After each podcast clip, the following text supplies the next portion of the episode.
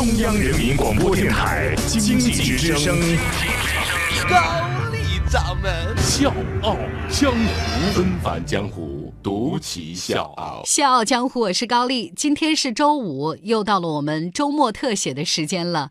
那今天呢，我想给各位介绍一位中国的大小姐，她呢是出身名门的八十四号大小姐，是复旦最早入学的女学生，是著名外交家顾维钧的夫人，更是众多重大历史事件的亲历者和见证人。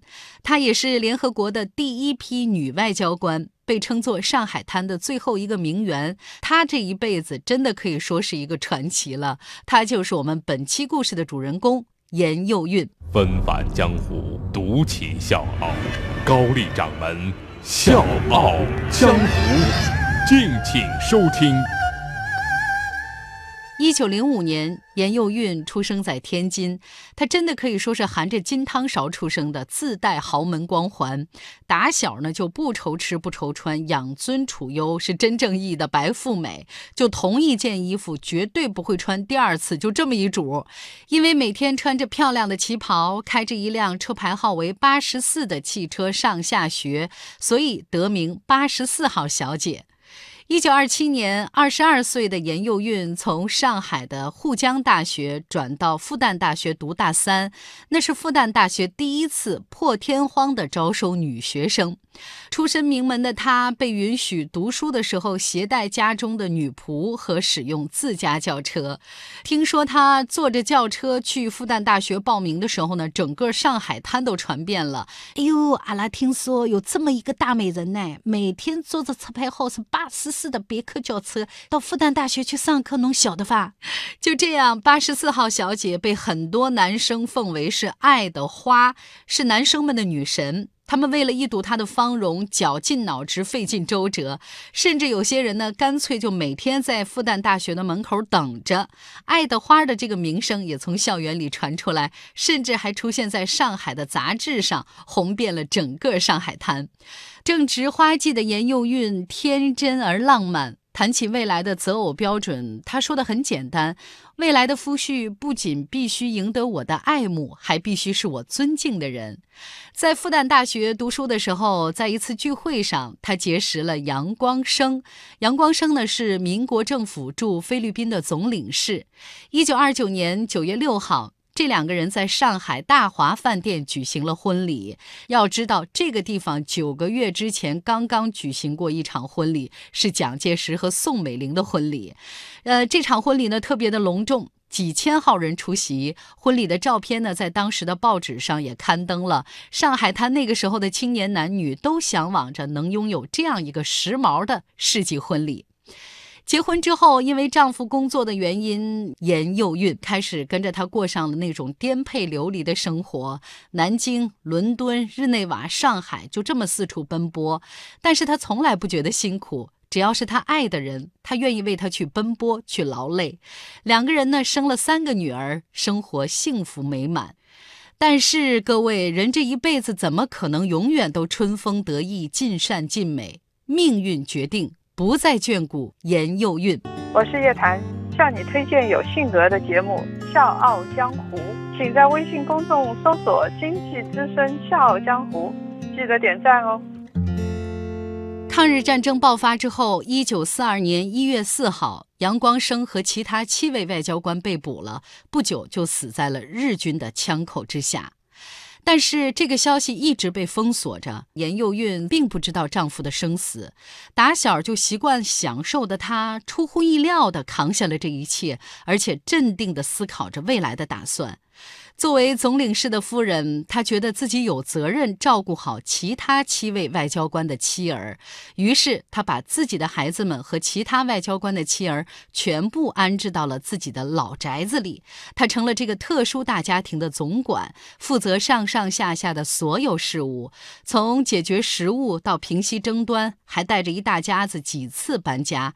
没有了积蓄，严幼韵就把身上能卖的珠宝全都变卖了。从前养尊处优的他，开始带领大家动手种菜。在最困难的时候，严幼韵瘦的只剩下四十公斤了。所以你看，真正的大小姐原来就是凄风苦雨当中绽放的红玫瑰，面对命运骤变，无畏而坚强。一九四五年战争结束，这个时候严幼韵才知道，原来丈夫早在三年前就已经遇害了。这个时候的严幼韵已经四十岁了，青春已过，却正值风华，心境呢比原来更成熟、更稳健了。这场生死劫并没有击垮她，反而教会她如何用一颗更加乐观的心生活下去，安定而无需富庶。朴实而不失精致，她依旧是那个光芒万丈的上海大小姐。之后，严幼韵带着三个女儿去了美国。因为上学的时候勤奋好学，她练就了一口流利的英语，加上她与生俱来的那种优雅的仪态，不惑之年的严幼韵在一群金发碧眼的洋人当中也是格外出众。所以呢，她被朋友推荐，拿到了一份联合国礼宾官的工作，这是四十年来严幼韵的第一份正式工作。她干的真的很出色，成了一名杰出的女外交家。从前呢不会早起的大小姐，现在呢要边工作边独立照顾三个女儿。她在任期间从来没有迟到过，一直到一九五九年十月正式退休。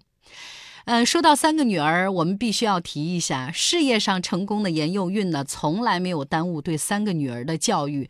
三个孩子非常有出息，尤其是她的二女儿杨雪兰，她是最具影响力的亚裔女性之一。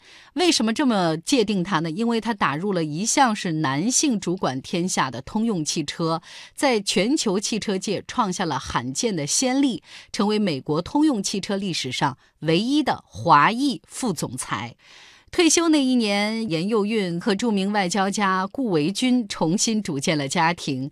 那一年呢，顾维钧七十一岁，严幼韵五十四岁，两个人相差十七岁。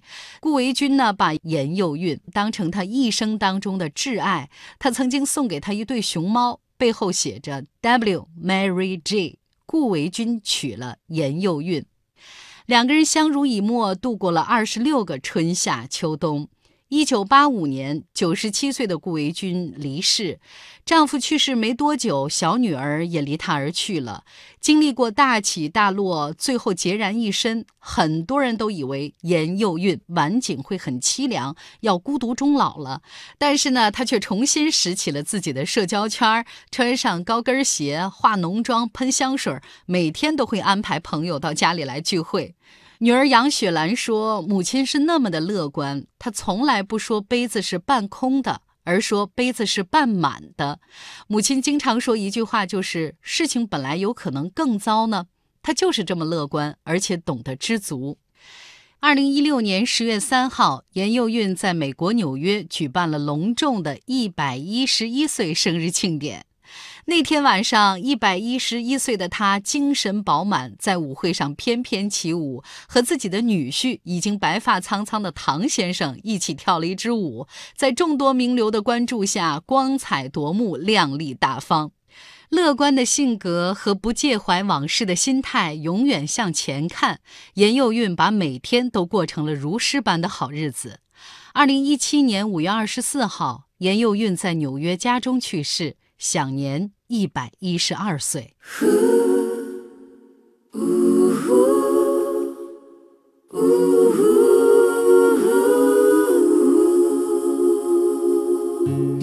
从复旦女神到联合国官员，再到顾太太，严幼韵做到了真正的优雅到老。她一生坎坷，却始终保持着乐观的心态，美到了人生的终点。